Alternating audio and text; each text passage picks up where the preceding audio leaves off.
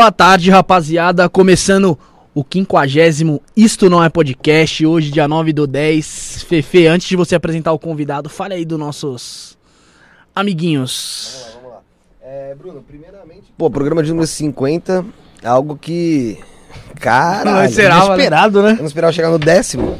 Não esperava mesmo chegar no décimo. Foi indo, indo, quando a gente viu tava no 50, isso pra mim é. É absurdo.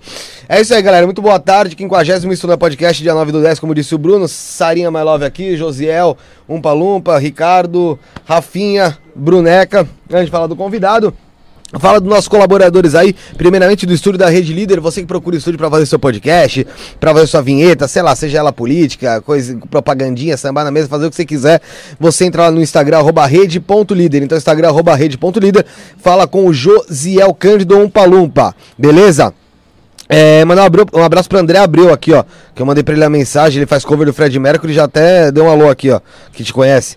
É, também queria falar pra você da Biovida Saúde. Nesse momento de pandemia é muito importante você ter um plano de saúde, você cuidar da sua saúde, fazer aquele check-up. Então, assim, pelo amor de Deus, tenha o seu plano de saúde, então procure a Biovida Saúde. Entre no site biovidasaude.com.br. É a Biovida promovendo a saúde e prevenindo. Você. Rede Trevo Estacionamento, mais de 150 pontos em toda São Paulo, para você poder parar o seu veículo com toda a praticidade e segurança. Tem sempre uma Rede Trevo pertinho de. Você. É isso aí. É, tem que falar de quem agora? Los Gringos, dá o tapa.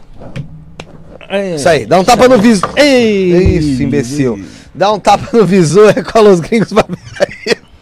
É com a Los Gringos Barbearia. Procura no Instagram aí, arroba Los Gringos Barbearia, que você vai dar um tapa no visu, fazer aquela massagenzinha, fazer a barbinha e tal, vai ficar bonitinho lá com a Los Gringos Barbearia. Então procura lá, arroba Los Gringos Barbearia e também é lá na rua Joaquim Carlos, 1380, no Pari. No Pari, é isso, né, Bruno? Dudu do Vigor. Sim, isso mesmo. Dá um abraço pro Dudu do Vigor. É, tem que falar também da Adega do Brasa. Você quer to- tomar sua cervejinha. Oh, meu Deus.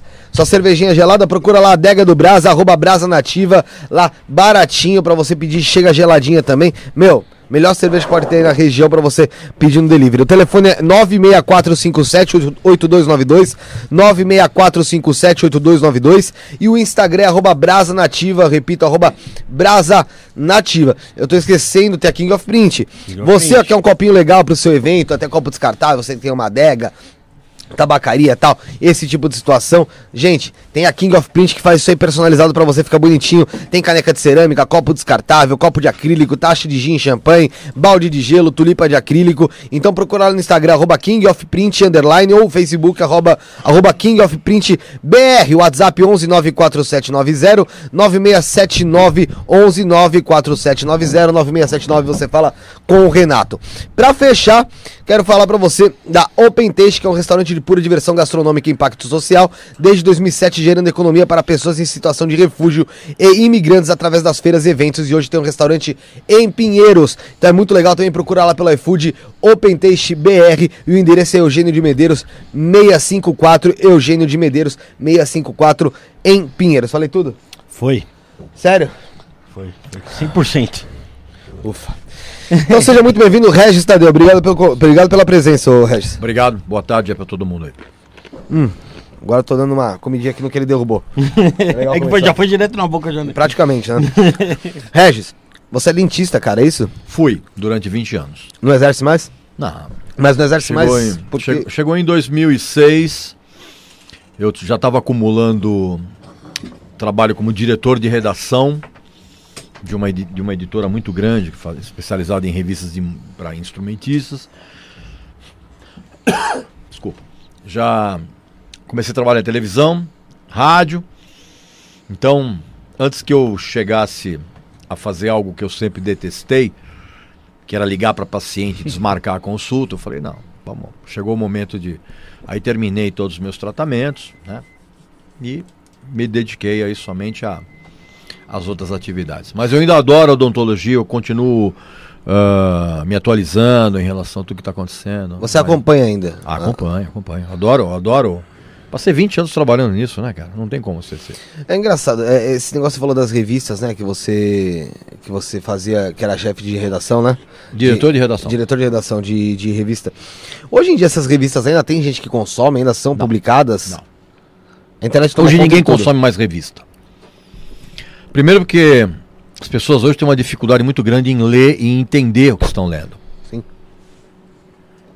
Segundo, porque o próprio, a própria a própria revista em si, a coisa de você folhear uma revista em papel, hoje é para um mercado extremamente restrito, né? Molecada não tá mais afim de ver.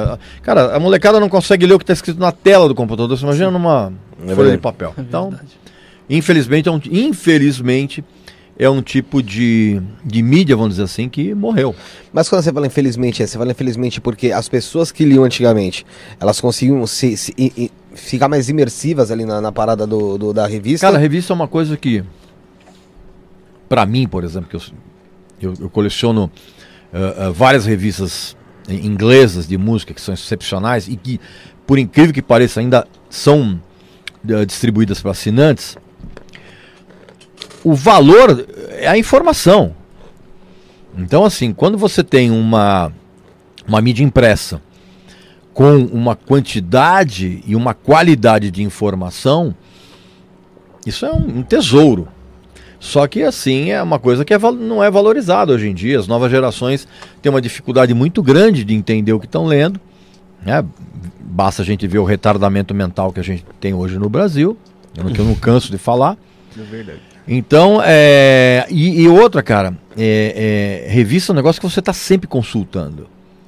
Então, infelizmente, hoje foi substituída pela internet. A internet hoje tem um, tem um grau de, de, de, de velocidade de consulta muito É. maior, mas em compensação tornou as pessoas preguiçosas. Mas você não acha também que a música também tá volátil hoje? A música é o quê? Tá volátil? Ela. Não. O cara chega muito rápido ali ao sucesso e também sai muito rápido da cena, entra Não, outro. depende. Depende do tipo de mercado que a revista, que a, a música é feita. Quando você tem um, eh, música pop, vamos falar de música brasileira. Sim. Você tem música pop brasileira de profundidade zero, de poesia zero, repleta de clichês mais do que manjados, isso vai ter uma vida curta. E ninguém vai lembrar disso mais. Daqui a daqui a cinco anos ninguém vai mais saber quem quem são os grandes nomes do pop hoje. Quem, Todo é- que- o que que é música pop hoje no Brasil?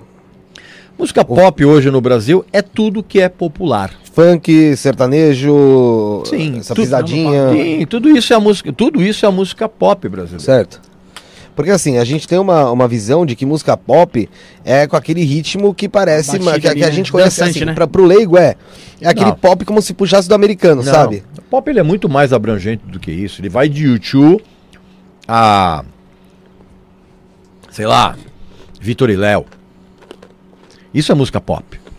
Agora, dentro do conceito de música. Isso nós estamos falando genericamente. Mas aí dentro do conceito de, de música pop, você tem uma diver, div- diver- centenas de ramificações que aí sim a coisa vai, É. vai sendo filtrada. É que pop é popular, né? Aí Pop- ritmo é outra coisa, né?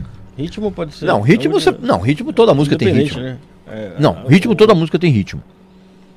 Aqui o que acontece é que você fala, ah, forró, baião, sertanejo, é música pop? É, É. né? é. São ritmos diferentes, mas é música pop.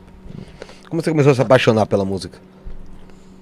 Ah, quando eu era moleque, minha, saudosa mãe dizia que eu tinha uns, devia ter uns 4, 5 anos de idade, toda vez que eu ouvia o Calhambeque do Roberto Carlos na rádio, eu parava de fazer o que eu estava fazendo e ficava ali, meio prestando atenção. Quando acabava a música, eu voltava do transe. Caramba. Era um transe. Tem explicação isso? Não, nenhuma. Sei lá. E aí depois com eu acabei me tornando um filhote do rádio. A minha formação inteira. Por isso que eu, eu, eu, eu consigo hoje ouvir ah, Elba Ramalho, eu consigo ouvir black metal norueguês com a cruz invertida e Igreja Queimada e Led Zeppelin e Chopin com o mesmíssimo prazer. Pô, legal, né? Quando, quando você é. Alguém deixou alguma coisa aí no, É a bomba. no micro-ondas aí que já. É a bomba. É a bomba, vamos desarmar. E então quando você é filhote do rádio, você tem, você já com- você já, é, ao longo dos anos, você vai abrindo a tua cabeça para vários sons. Então é o que aconteceu com o É, meu então, caso. é, é aí que eu acho legal, porque isso aí mostra que você não tem nenhum preconceito musical. Se você não gosta da música, acha ruim, é porque é, acha ruim mesmo, não é, É. um, um E negócio até, e até por conta da minha profissão, eu, eu, eu acho ruim, ou acho bom, É. e eu argumento o porquê eu acho ruim e porque eu acho Não bom. fala por falar, né? Não, claro que não, não pode. Você não pode, não pode fazer isso. E você acha que ainda surge música boa hoje, Claro, principalmente aqui no Brasil? claro, a gente tem hoje uma geração de rock e de uma série de outros estilos brasileiros. Tem uma geração riquíssima. Mas é como eu sempre falo, cara, não vai chegar na grande mídia, não vai chegar no mainstream.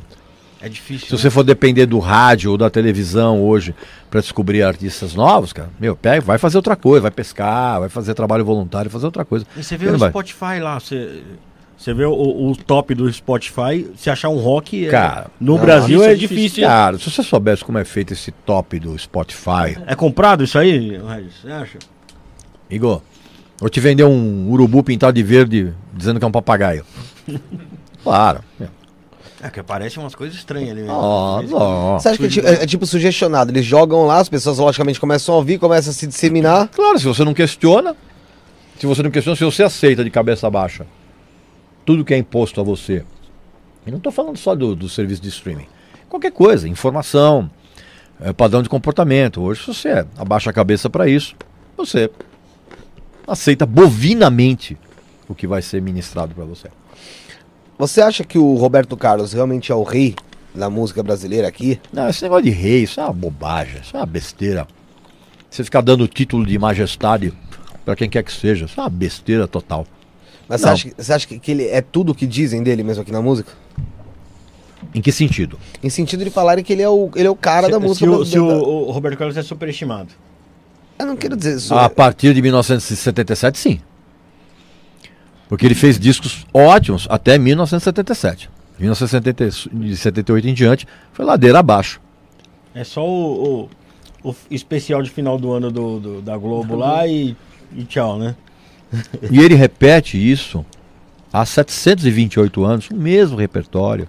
Não muda, né? Não tem um. Ele, e ele, nos últimos anos, por conta do contrato vitalício que ele tem com a Globo, e é vitalício mesmo, a Globo jamais vai abrir mão do Roberto Carlos, ele é obrigado a aceitar convidados. Convidados que ele detesta, né? mas é obrigado. É mesmo, né? ele já chegou a fazer feat lá com quem, caralho? Ixi, até Fez com a Paula Fernandes. Paula. Fernandes, é. Não lembro mais quem. Teve quem. até, teve até Joelma? funk, Joelma, né? O contrato dele com a Globo é vitalício? Caraca, não sabia nada. Caralho, mas. é- Caralho, eu nunca tive visto esse contrato até o fim da vida, não? É. Bicho é ligeiro, Imagina a grana que o cara deve tirar, então. Ele trabalha um dia por ano, pô. Ah, não é só isso, cara. Quem? Quem que tem? Ele, Ah, tá. Ele fez ele, eh, também. não é só isso uma vez por ano. A Globo, na verdade, não contrata o Roberto Carlos vitali, de modo vitalício para que ele se apresente apenas um ano. É para que ele não se apresente em nenhum outro lugar. Pra ele não se apresentar Exclusividade, em outro né? lugar, Aham. Não, então, mas por isso que eu falo, cara, pra você tratar um artista dessa forma, pra você ele tem que ser o artista, pô. Mas a Globo sempre fez isso, cara. A Globo sempre contratou gente Que exclusividade, né? com exclusividade. E aliás, é, aliás, é por isso que ela tá perdendo todo mundo. Hoje em dia. Porque ela as exige. Ela... querem aparecer, querem Não, trabalhar, cara, não. Ela exige uma exclusividade hoje numa mídia que morreu. É, verdade. É A televisão morreu. Hoje o futuro é o streaming. O streaming é um ponto sem volta. E quando ela, e quando ela chega. É a mesma coisa, vamos supor, vocês todos aqui, vocês são funcionários da Globo. A Globo chega pra vocês e fala assim: ó, é o seguinte, cara, eu vou pagar agora 30% do salário que vocês estão recebendo e a exclusividade é mantida. Ok-? Não. Não. Por que, que você acha que o Thiago. Leifert foi embora? Que, que você acha que todo mundo foi embora? Meteu mais. pessoal tá indo embora mesmo. É, e, e antigamente ninguém saía da Globo, né? Não. E todo mundo Porque queria. dava entrar. status. Ô, É, era o hoje em status dia da tem Globo, é uma, verdade mesmo. tem uma apresentadora da Record lá que a, a minha namorada catou e falou assim: pô, mas essa menina era atriz da Globo, ela foi lá pra virar apresentadora da Record. Eu falei: é que eu acho que na Globo ninguém tá mais ligando, por mais que seja atriz e tal, mas prefere ser apresentadora na Record, mano.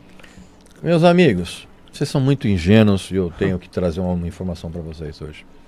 Hoje, cara, qualquer pessoa que é contratada, qualquer pessoa que é contratada hoje, dentro do meio artístico, o que quer que seja. Qual é o primeiro critério? Número de seguidores em redes sociais. É verdade. Eu conheço diretores de cinema que escolhem o seu cast de atores baseado na quantidade de. De seguidores, né? Não, mas eu tinha falado disso. É, e o pior é que o Quem cinema... é essa entidade que tá aí? Tá fora? pô, põe o microfone pra ela aí, pô. Não fica falando aí. Minha noiva, minha noiva. O pior é que cinema é um negócio que exige talento pra caramba pro cara fazer. e tal. Qualquer área exige talento, Pô. bicho. Cara, Não é só chegar lá. a, a profissional que faz a limpeza aqui do estúdio, se ela não for profissional e tiver talento pra fazer isso, ela vai fazer uma limpeza extremamente porca. Você precisa de talento pra qualquer coisa. O cara que arruma o som, tudo, mano. Você precisa de talento pra abrir uma lata de, de leite em pó. É. Senão você vai cortar o dedo. Então, meu amigo, sem talento você não faz nada.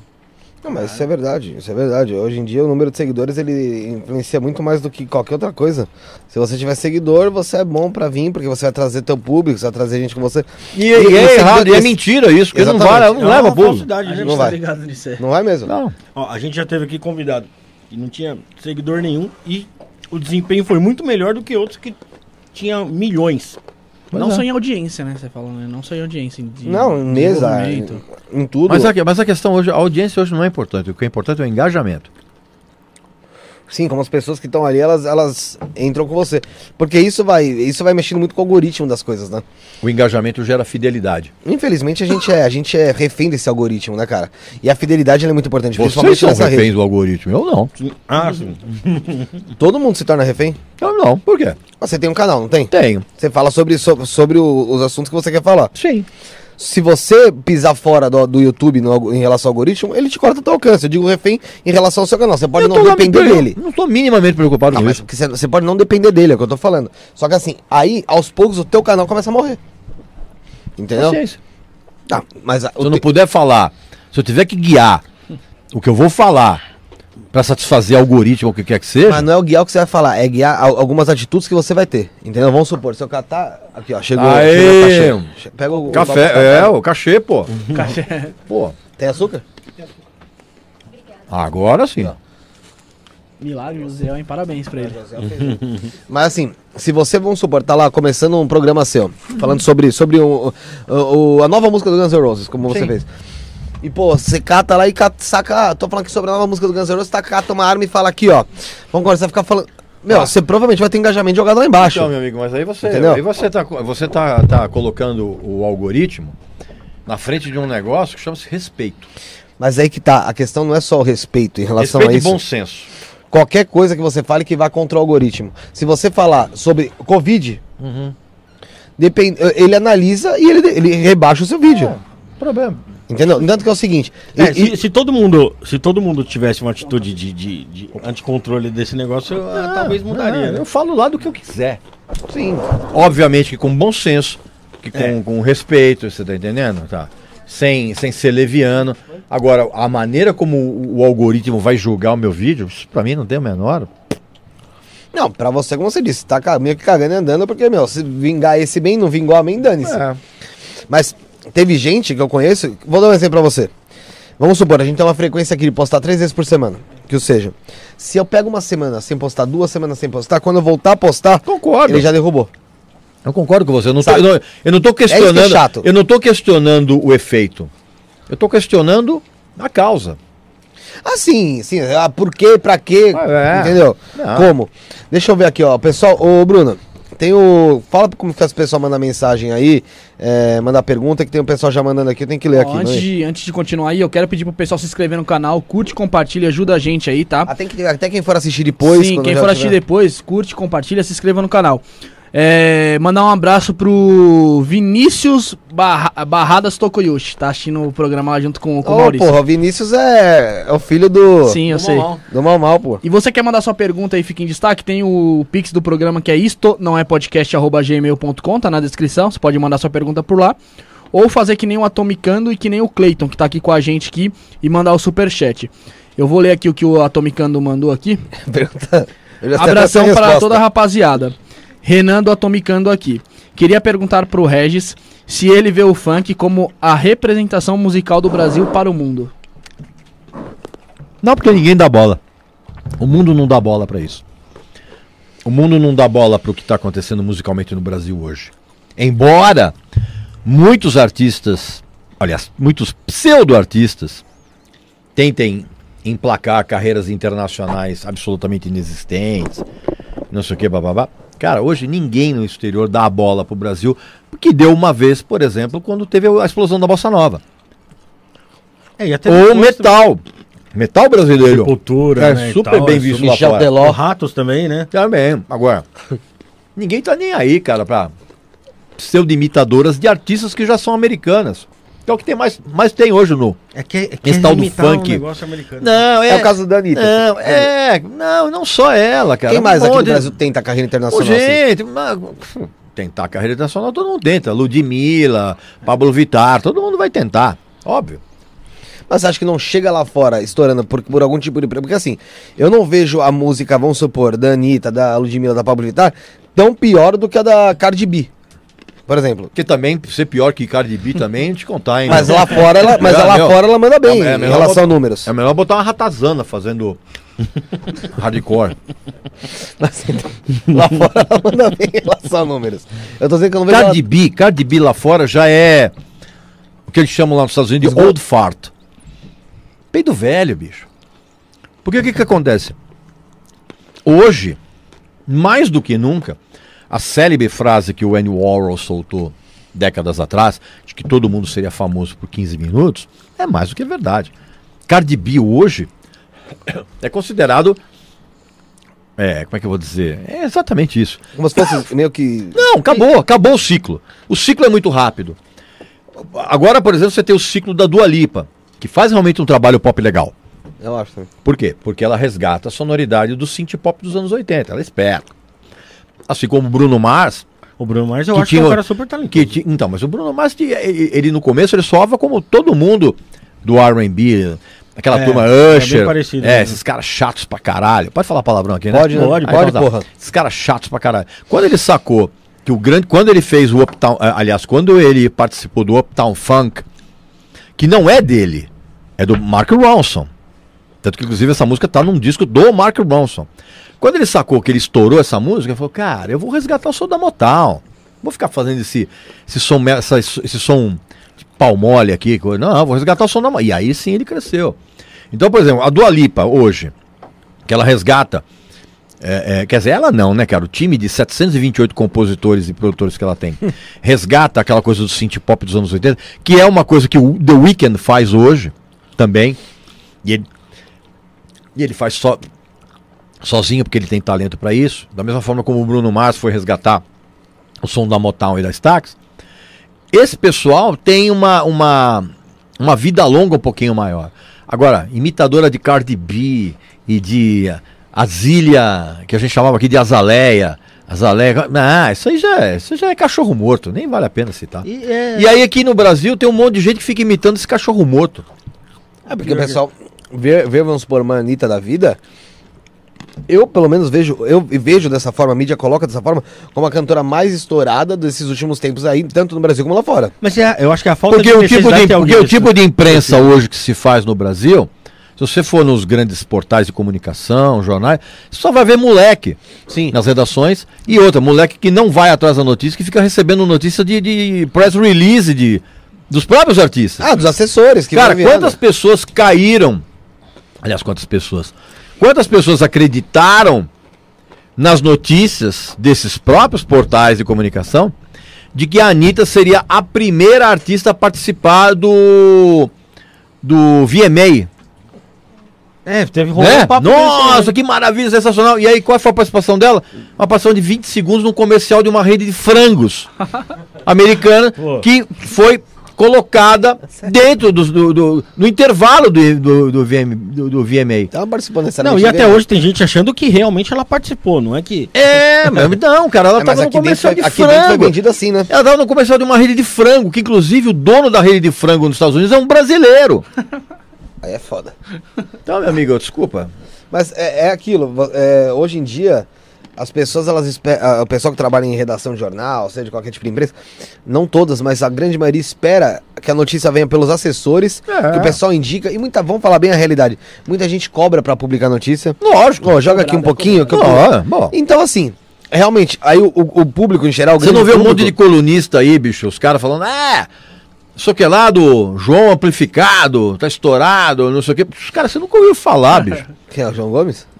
Sei lá. O, é, o João Gomes lá É. do- da pisadinha lá da. Não, você, tem um monte de. Você vê uns colunistas aí falando, ah, fulano, é, Gianluca Pererovski tá estourado.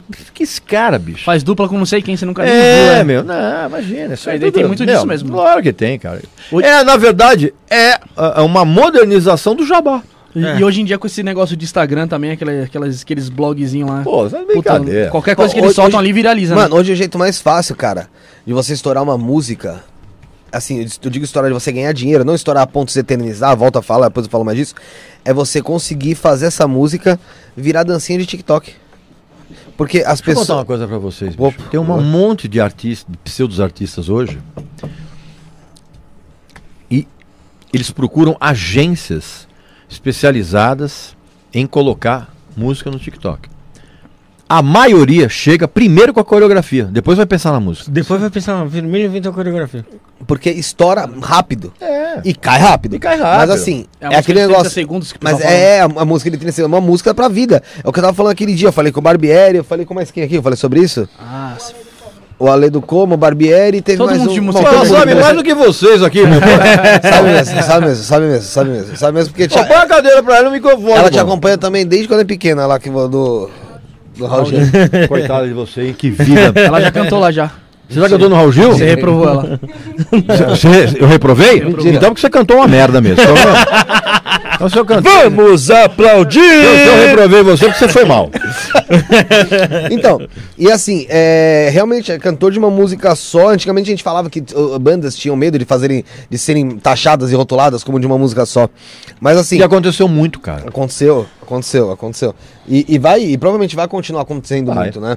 Mas assim, o TikTok ele chegou pra mostrar que, ah, cara, não tem, você não tem que ter vergonha não disso. Do ridículo, você fala. É, é, vergonha não, do não, não do ridículo em si, porque muitas vezes a gente nem conhece quem canta. Ah, não, tá. Você É. fala da. Meu, você vai subir, vai ganhar uma grana, vai descer e nunca mais vai ninguém Mas é a identificação da fonte e do público. É, mas é Quem aparece público, no né? TikTok faz coisas retardadas para um mercado retardado. Pô, perfeito isso.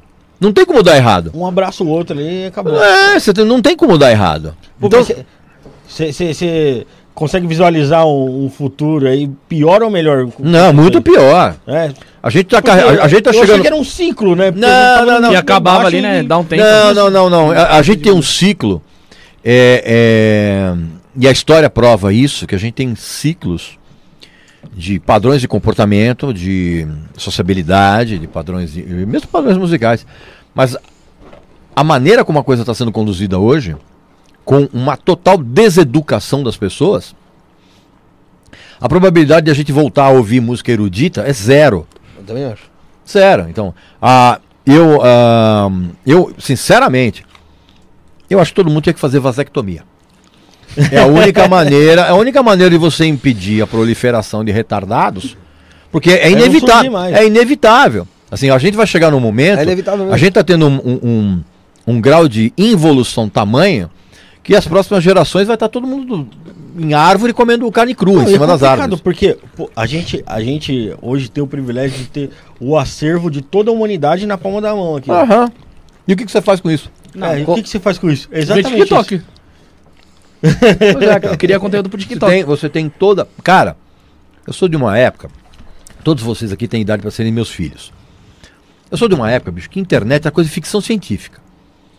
Se, se você chegar para mim e falar assim, ó, cara, no futuro a gente vai poder se conectar com o mundo todo, vai poder não sei o quê. Desculpa, você está assistindo muito o Jornal nas Estrelas. Coisa de ficção científica. Se eu e a minha geração nós tivéssemos na época as facilidades que a gente tem hoje de obter informação, cara, a gente já estaria povoando outras galáxias. Mas não, cara. Esse tipo de desenvolvimento tecnológico, ele chegou para alimentar. Ele chegou, sim, claro, mas assim, ele chegou para alimentar o retardamento mental. Porque hoje o, o, o, o débil mental, ele pensa assim, ah, eu não preciso saber disso agora. Quando eu precisar, eu vou lá e... É, é exatamente isso. A gente percebe, eu, eu percebo isso quando a gente precisa de decorar um número de telefone. Hoje em dia, eu- quando eu era menor, eu sabia o número do telefone da família É, inteira. é. E hoje em dia eu não sei o número, Não, mas hoje em dia de a gente ninguém, não sabe cara. mais mesmo. Ah, eu, É verdade. eu tenho essa Porque- facilidade de gravar. Não, eu- eu tenho alguns números- número. Não, é, tem alguns números. Que a gente mas, guarda. mas eu acho que muito menos do que antes. Você, exercita- você não exercita a sua memória. É. Não, mas é, é o que você falou, é a facilidade que, a, que, a, que o aparelho smartphone, ou que a internet, ou o É. computador deu. Cara, as pessoas se estapeando porque vai sair um novo modelo de, de smartphone. Cara, pessoa fazendo fila, dormindo na porta. Da- É, cara. Mas assim, mas isso é. Fala. Tem mais- Manda, manda, pode mandar. Não, pra, pra não passar batida aqui, é do Fala aí. Cleiton. Então, pessoal, quer ter sua pergunta ali, daí faça como o Cleiton aí, manda o superchat, fica em destaque. Inscrever não, não custa nada se inscrever também, Se né? Bruno? inscreve, se inscreve aí, curte, compartilha. Alexandre Henrique, quer mandar sua pergunta? Faz aquele, aquela gracinha pra gente, tá? É, Se fizer Cleiton- gracinha, vai tomar uma tunda. Eu vou- eu vou avisando. Não, o Cleiton aqui, ó. O Cleiton é que se inscreveu desde o programa do Dudu, tá até hoje com a gente aí, fiel aí, inscrito aí. Ele, ele falou assim, ó, pergunta pro Regis o que ele acha da cultura K-pop. O cara, o, cara, o cara pagou pra fazer essa pergunta? Pagou pra fazer essa pergunta. Parabéns, hein? tá com dinheiro sobrando, hein? Cara, K-pop eu já falei isso tantas vezes, cara, mas não custa nada falar. Na verdade, é uma fábrica de salsichas musicais. Que é tudo embaladinho, que é colocado no mercado e é uma coisa financiada pelo governo coreano. É financiado Claro, pelo governo. lógico mesmo. Ou você acha que o Mas governo aí- coreano não gastou uma grana É absurda para ferrar com a indústria automobilística americana? Teve uma época que o americano só- comprava carro coreano É. que era mais barato e, e oferecia as mesmas coisas que aconteceu com a indústria americana, acabou. Então, assim, o governo percebeu, de mane- maneira muito esperta, que uma das melhores maneiras de você ganhar dinheiro em outros países com a cultura completamente diferente de você é você se estabilizar como uma ferramenta diária de uso. Então, primeiro foi o carro, agora é a música. Você pode reparar que todo, todo grupelho de K-pop é a mesma coisa. São 13 ah, ah, coreanos com cabelo tingido, testosterona zero, né? Fazendo coraçãozinho com a mão e biquinho. E fazendo música da pior qualidade, tudo igual ao que era, por exemplo, os Backstreet Boys É, antigamente. Até o Dominó, até o. Até os bandidos. é Coração. Formado mesmo, É, né? então. Vendido. É. né? Coração é assim que ele sabe? É, coração. É, então, pois é. E por quê? Ah, Porque é um tipo de indústria. doido mesmo. Não, mas é, é demais. Mas é, é- mas é que é o seguinte, isso daí, cara, essa- esse negócio da, do- da febre K-pop é uma coisa, cara, Que já passou. Mas, mas é impressionante, cara. Não, já passou. Toda semana eles enfiam algum. é, algum deles é trend topic lá no Twitter, se não for 5, 6. De Mas uma é- vez, mas cara, é óbvio, impressionante. mas- mas co- você sabe como é que E, funciona? a- e a criançada total. É, lógico, cara. A criançada que não tem nada que fazer, nada pra fazer, não, a nada pra fazer. Que é o pessoal criado pela avó com maçã raspadinha na colher. que o que que acontece? Ou ela tá na escola ou ela tá fazendo nada. No período que ela não faz nada, em vez dela aprender a masturbação, alguma coisa, essas coisas legais, o que acontece? Fica lá clicando, lá, fa- fazendo, eh, se engajando no seu ídolo. Mas então, pensando nisso, você acha que mais pra frente não precisa nem fazer vasectomia? Que mais pra frente o pessoal mesmo já não vai. Nem vai se... Nem vai Talvez. né? Talvez nem precise. Porque o sexo en- entre pessoas mais jovens vai perder a importância. Porque mais importante é você Subir hashtag. subir hashtag. Força tarefa, É. força tarefa. É, é, mas, é, mas e, é e, isso e mesmo. outra, é um público infernal, cara. Cara- que atormenta quando quer, viu? É, mas depende. Se você, se você não tem. Se você tá preocupado com a opinião dos outros, você Não, fica não atormentado. mas assim- Cara, eu na época que eu fiz o, o pânico, que levaram um menino lá, coitado, pra debater comigo, não dá, né, bicho? Não- É Quem um, que era? Não, era um. um K-popper? Um cara de. Um K-Popper de, de 27 anos que era presidente do fã clube de sei lá o quê. 27 anos? É, cara, pô, para. O cara criado com, o cara criado com, com iogurte de kiwi. Para. Eu depois desse programa, cara, nossa, eu fui, eu fui eh, cancelado por, por essa horda de débeis mentais. Ah, mas e eu é que reparei, cara, que tinha, tinha criança É. ali me xingando, e criança, quando eu falo, é criança mesmo, 10, 11 anos, pra mim é criança. A mesma criança com 14 perfis diferentes. É. Porque o xingamento era o mesmo. Porque ele queria. Com o mesmo realmente- erro, com o mesmo erro É ortográfico. assim mesmo. É assim mesmo. Hoje em dia no Instagram você bloqueia um. Se você vai, o cara entrou lá com um fake lá. Aí você bloqueia ele e aí tem as outras contas que ele, que ele tem também. Mas antes não tinha, O mano, Instagram fez isso por conta do. exatamente por isso. que quando você bloquear, você vai bloquear qualquer outra conta que o Zé Mané fizer. Relacionado ao IP dele ali, ao Aham, celular. aham. É que nem Mas por que, que ele fez isso? Porque fugiu ao controle. É porque o Instagram tá virando um Twitter, né? Nesse ponto Você aí. tinha, você tem é, é, pseudo-artistas, por exemplo, que nem a Luísa Sonza, Sim. que eu chamo de Luísa Sonsa, Eu também. ela entrou em depressão. Sonsors. Tanto Aquele de tal do né? Wi- Whindersson. É. Os caras entraram em depressão. Por quê? Porque era um monte de haters. Cara, desculpa, você vai ficar em depressão por causa de haters? Então você tem que- você tá com um problema Tá muito sério na sentido. sua vida. Porra, que isso? É, não mas, mas tem, né? tem uns motivos aí que você pode ser cancelado que dá até orgulho de você ser cancelado por aquele motivo ali, né? É, não meu. é? Não, o cancelamento é exatamente uma estratégia de mimimi em escala global de gente que não admite que existam outras pessoas que pensam diferente dela. Então, aí que surge o, o cancelamento. Eu teve uma época que eu escrevi um, um- um- um- eu escrevi um artigo pro Yahoo, na época que eu trabalhava no Yahoo, falando mal de um disco da Madonna. Fizeram um abaixo assinado pro Yahoo me mandar embora. Cara, o diretor, o diretor do Yahoo me, me ligou e falou assim: Bia, você tá sentado? Eu falei, tô. Então senta que você vai morrer de rir. Enviaram um abaixo assinado pedindo a minha cabeça, porque eu falei mal de um disco da Madonna chamado Rebel Heart. É, uma mas- merda. mas- né? mas- Isso é, é proibido É seu de trampo, achar né, ruim. pô? né? É. Mas é por isso que eu estou te falando, que o, o- o lance do cancelamento hoje, ele é, na verdade, uma estratégia de milhares de débeis mentais tentando invalidar um pensamento diferente desses. E Regi- a partir de quando você acha que começou a, a vir esse retardamento mental aí? Da... E eu. Tempo! Não. Não, porque eu, é, é, eu não quero parecer injusto com algumas. Por exemplo, a geração emo foi pródiga em débeis mentais. E o pessoal da geração emo se reproduziu. Sim. Lógico. E adivinha, e adivinha o que aconteceu? TikTok. K-pop, surgiu K-pop. O que vai ser o próximo, então? Não, não. É, o- o- da mesma forma como na época do Collor, quando houve aquele súbito interesse pela música sertaneja, só que era um sertanejo de quem já morava na capital, né? Porque a música sertaneja de raiz é genial, Sim. né? É, surgiu uma geração de débil mental ali, de gente que achava que a vida era na verdade o que estava numa letra do Leandro e Leonardo. Que coisa mais débil mental que isso? Achar que o teu, o teu conceito de amor está numa uma música, por exemplo, do Zezé de Camargo e Luciano? É complicado, né? Pô, pelo amor de Deus, né, cara? Não há um anticoncepcional maior do que esse, cara. Ô, Fê, Fala. Antes de falar pro Rafael, pra ele, chegou um pix aí, você viu? Chegou um pix aqui, mas tá sem a pergunta. Tá sem a pergunta? sem De a quem que é? É da Larissa Nascimento. A mandou- Nascimento mandou Ela mandou aqui no, no, no, Manda no chat. no chat. Chat. aqui. Ela, ma- é, lê aí, vai, lê você já que está aí. Ela mandou aqui. É, depois eu quero saber sobre a reação do Regis ao ver, ao ver o som, ao ouvir o som do Iron Maiden pela primeira vez. Foi impressionante. Porque eu comprei, eu lembro, eu comprei o disco pela capa. Comprei o Killers, que é o segundo álbum do Iron Maiden, pela capa. Era um disco importado, você não podia ouvir. E a capa era impactante. E a primeira vez quando você ouve o Iron Maiden, eu ouvi a primeira vez, eu tinha o quê? Eu tinha, tinha 19, 19, não, 20 anos. 20 anos. Cara, o impacto, na época, é um negócio absurdo.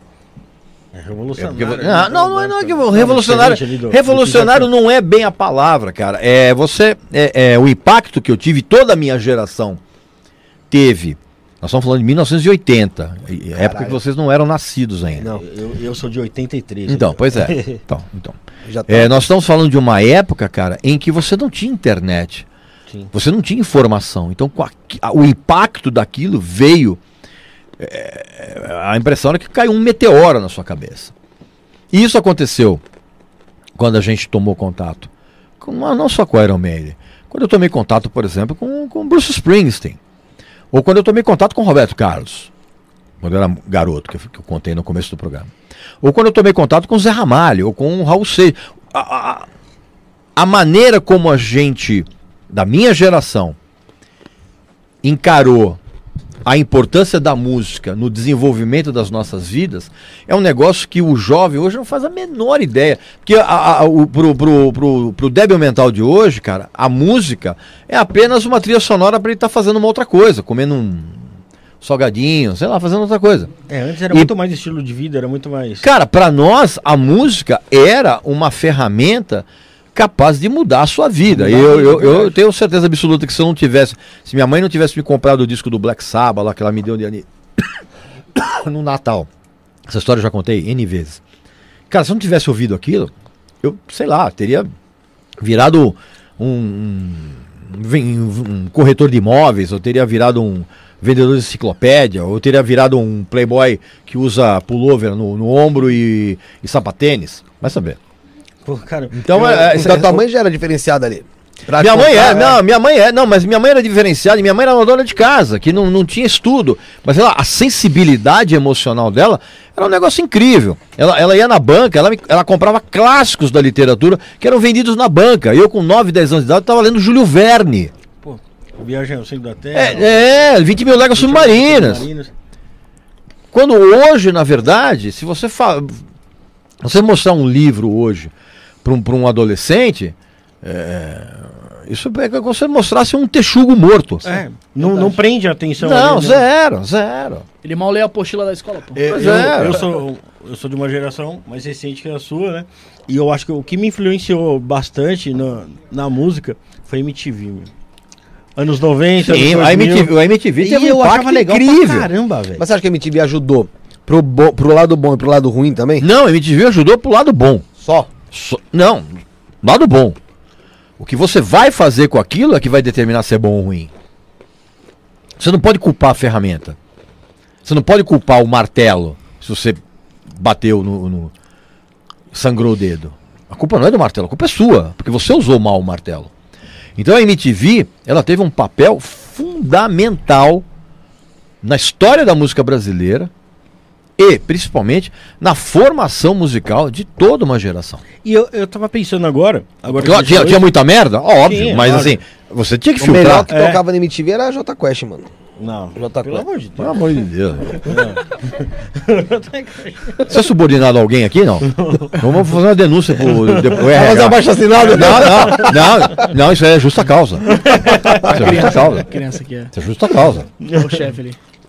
Não, mas a a MTV dava espaço pra muita gente boa surgir, mostrava muita coisa Dava boa de espaço fora. nada. Não. Era comprado ali também. comprado. É, Mas é tinha lógico. aqueles mídia, programas né, que, mano? que, que É. eram- aqueles programas que eram pra divulgar bandas que ninguém conhecia, não, não tinha? Já teve, já As bandas também. independentes, você fala? É, só que isso passava duas e meia da manhã. Quem vai ver 12 e meia da manhã? Ah, se você tá 12 e meia da manhã eu interessado ficava esperando lá pra ver MTV lá que passava uns. Né, da É, que programa de heavy metal, headbanger, ball. Não, aí já era outras coisinhas, aquele Sim, mesmo. pergunta É, de Cine sexo. Primeiro na Band. É, é outra. Tinha, tinha a. Penélope lá, né? que Tinha uns- É. umas perguntas Entendeu? Você via só isso, será? Que era importantíssimo também, lógico cara, que porque é. a, porque a mulherada não, não sabia eh, onde era o clitóris. É verdade. É verdade. Aliás, nem, nem, nem as mulheres sabiam isso, nem os caras, muito, menos os menos. caras não sabem disso. Tá entendendo? Era educação Era sexual ali. importantíssimo, é importantíssimo. Importantíssimo. Uma linguagem jovem, né? É. Assim como o Beija Sapo lá, que era um programa da. da... Calabresa. Fernanda Não. Lima. Não, não, era da, daquela... Daniela Cicarelli. Cicarelli. Depois a Fernanda Lima apresentou. Cara, foi importantíssimo para tirar um pouco. Para tirar um pouco do preconceito contra o homossexual. Verdade. Eu acho que, Foi acho que importante, lá sim, foi, cara. foi um dos primeiros lugares que rolou beijo assim, não foi? É. Então, Aqui no Brasil. Agora, teve coisa ruim? Óbvio que teve. Agora, o que você vai fazer com isso? Aí é teu filtro, cara. Ô, ô Regis, o pessoal. Pô, tá tem mais café aí, não? Tem, tem, tem. Ô, vamos fazer o café. pessoal tá perguntando aqui É. é. pra você falar sobre um pouco do. é, sobre o entendimento, sobre o movimento black metal nos anos 90 na Noruega, que o pessoal queimava as igrejas. lá. Aí são os idiotas, né, cara? São os idiotas. Mas, assim, é, é, é um pessoal que é absolutamente débil mental, que encarava a igreja, o cristianismo e o catolicismo Obrigado. como inimigos históricos da, religio- da religiosidade natural nórdica. Né? Assim, é, então, a mesma coisa, por exemplo, uh, uh, vou dar um exemplo bem, bem grotesco. Os caras mesma- se achavam meio vikings. né? não, não é que eles se achavam, eles eram. Assim, toda a, a base da religião nórdica ela é baseada no paganismo, não é no cristianismo. Uhum. Então, quando esses débeis mentais que tinham bandas resolveram queimar a igreja, ou o próprio surgimento do black metal, foi uma resposta a essa preponderância eh, mundial do, do cristianismo e do catolicismo no mundo. Só que o que os caras levaram isso ao pé da letra. Então, É. vamos queimar a igreja. Os débeis mentais, assim, porque você não combate isso. Ah, vamos, que, vamos queimar o Vaticano. Não, é assim que você combate. Não. Mas a importância histórica na cabeça de quem é nórdico é o seguinte, cara. Cara, é a mesma coisa que acontece no Brasil, onde hoje os evangélicos são em maior número do que os Os católicos. católicos, é verdade. Imagina se os dois resolverem entrar em guerra. Já aconteceu isso na Irlanda. É isso que eu ia falar. A Irlanda que tem isso aí, né? Os Na Irlanda católicos já teve isso, é né? católicos e protestantes. Então, você tem. Sunday cara, o- olha o que é, é, olha o que está acontecendo hoje na- na- na- no Oriente Médio. Com a volta do Talibã, com- cara, existe uma guerra santa, existe. Só que aqui as pessoas só, só se importam com isso quando caem as torres lá em Nova York. Porque enquanto o pessoal está se matando longe, Ah, então, enquanto, lá ninguém tá tá nem aí. Noticiou uma É semana lá da, invas- da- do retorno do Talibã. Hoje em dia você não tem mais notícia de Não como tem. tá lá. É, ninguém sabe como é que tá lá Não, agora. não. Só o Roberto Cabrini que foi lá. Agora você vai ver, agora você vai ver se. É. Então, respondendo a pergunta, são atitudes imbecis, mas que na cabeça deles tem um embasamento histórico. Eu acho meio deturpado. Será mas- que, será que não é o fanatismo, Raiz, que causa tudo isso? Porque a gente vê que tudo que tem fanatismo, futebol, Uma merda. música, Uma merda. tudo que tem fanatismo, a gente vê que dá essas, Não. essas porcarias. né? O, o- fanatismo, ele só acontece em pessoas, por exemplo, que são incapazes de. Perdão. Isso que tosse ridícula minha. É, tosse de velho. O fanatismo ele só acontece na cabeça de gente que é incapaz de reconhecer que você pode conviver com outras pessoas que pensem diferente de você. Olha o que está acontecendo com torcida organizada. Cara, a torcida organizada virou bandido. Bandi, pois é, política. É, Lula virou um grenal. Virou... Virou um grenal. Os caras se matam mesmo. Lógico, mas, mas por que também? Porque o pessoal de miolo mole, né, cara? Não, mas olha, eu vi você falando, acho que com o Vilela, que fã é é a pior coisa que tem. O fã, aquele fã. Todo fã, todo fã é um idiota. O fã doente, né? Não, todo fã é um idiota. O fã de. O, o fã, mas como assim todo fã é um idiota? Vamos supor, eu sou fã de Guns N' Roses. Pois é, É. Não, mas assim.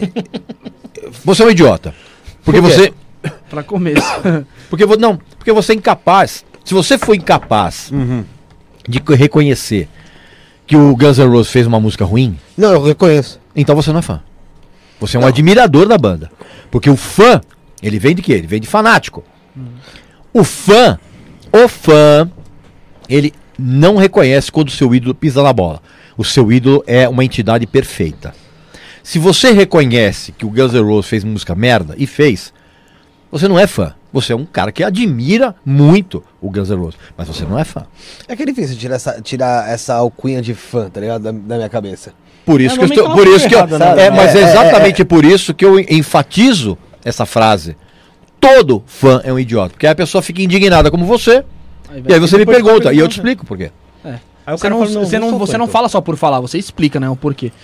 O que você tem Mas uma cara, eu, eu, eu tenho que falar, eu tenho, é minha obrigação explicar. Não é porque eu sou crítico, é a minha obrigação explicar o meu posicionamento. Eu não posso chegar para ele, chegar para ele e falar, olha, você é um idiota. Eu não conheço o cara. Não, mas eu acho que você teria razão. Agora, se você, agora, se você chegar e falar assim, não, cara, pra mim, tudo que o Guns N' Roses faz é perfeito, e aí eu, vou- aí eu vou reafirmar. Então, sim. você é um idiota. Não, mas aí, aí a gente aí iria perguntar, aí ia falar o que você acha que, que não é perfeito. Você ia falar, ia- mas E- eu acho que não. Tirando realmente- eu, ninguém é perfeito. Já foi fã de alguma coisa, Raiz? Nunca. Nada. Nunca. Nunca. Porque é, esse tipo de, de, de, de- de idolatria, esse tipo de, de fanatismo, que é de onde vem a palavra, a, a- a palavra fã, ele não só ele emburrece, ele cega você. É que nem, por exemplo, é, é- é- é torcedor do, do- de, de time.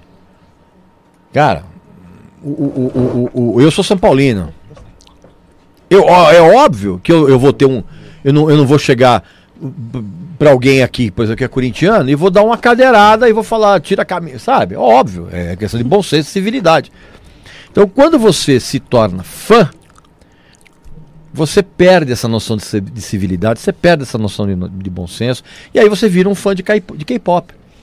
Que entende a minha mas- crítica como uma ofensa O, pessoal. o fã de K-pop é exatamente assim.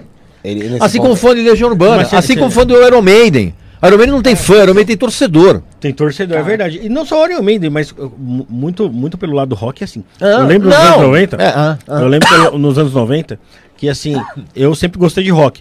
E a gente ia na galeria do rock e tal.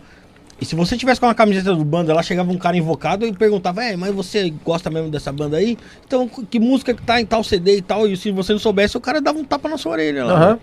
Era assim que funcionava o negócio. É mais Então você tinha que ser, ali, então né? pode ser que esse, esse tipo de coisa tenha afastado até é, esse, esse público hoje mais sensível do. É.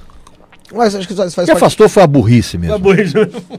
Mas a gente é, hoje, hoje a gente é muito influenciado por tudo que acontece por aí. Então, assim, acho que isso faz parte do amadurecimento. Às vezes, quando você é menor, mais, mais novo mesmo, moleque, você, você pega uma, uma banda ali, vamos supor, teu pai e tua mãe só trabalham o dia inteiro, te dá porra de atenção nenhuma, você é um bostinha que não consegue ir, pra rua chu- chutar uma bola. Você fica em casa e o pessoal faz assim, ó, toma, tá aqui, ó. Ouve essa porra aqui, você vê na TV ou em qualquer lugar na internet, principalmente na internet. Ouve isso aqui, olha como eles são bonitinhos, que banda legal, igual esses K-Popper. Você começa a ouvir e aquilo pra você meu amigo, se torna a única coisa que você tem. E aí você, quem ataca aquilo pra você, tá atacando a você. E, e- entendeu? Então, assim, isso também é, é algo que não é só, só da pessoa. Né? É, é a criação que ela tem, às vezes influencia muito nisso sobre ela. É a relação que você tem na escola. Totalmente. Porque hoje, cara, na minha época não. Na minha época, normalmente, o pai trabalhava e a mãe era dona de casa. Hoje não, os dois É. trabalham. verdade. então, grande parte da educação fica por conta da escola, que não tem essa função de educar. A função é da família. Exatamente. E aí, meu amigo, aí se perde. Aí tá entregue lá. Aí o- tá entregue aos os TikToks da vida aí. E- Ô, ô, fala aí. Voltando lá naquele assunto de cancelamento lá, mano. Ô, Bruno, antes de falar disso daí, fala pro pessoal aí, manda perguntas. Se Fala ele aí. aí. Fala aí, fala, fala Pode você. falar? fala aí. Então, beleza, então. Pessoal, se inscreve aí no canal, curte, compartilha. Se inscrever é de graça, mano. Tá ligado? Não custa nada, você ajuda a gente também. Só apertar o botãozinho. Ah, quero ajudar aí e tal. Tem o, tem o, tem o Pix aí do, do programa aí, que é isto não é podcast, arroba gmail.com. Beneficiário Rafael Alves de Lima, aquele gordinho que está ali, que não para de comer. Coitado Ou tem o mãe. superchat também, você pode mandar aí. É, voltando naquela parte de cancelamento, o Rafael falou: ah, tem uns cancelamentos e tal. Você acha que o cancelamento do Nego do Borel foi justo ou não foi justo? Eu não sei o que aconteceu. Cara, o cancelamento, o cancelamento em si, não é uma questão de ser justo ou não ser justo. Depende, evidentemente, do teu prisma educacional, do teu prisma de caráter. Se você achar que o que esse cara faz ou fez foi ruim ou não. A questão não é o cancelamento. É você olhar e ver o que o cara fez e você fala, pô, esse cara fez merda, muita merda. Agora, se isso vai gerar um cancelamento, isso não é problema meu.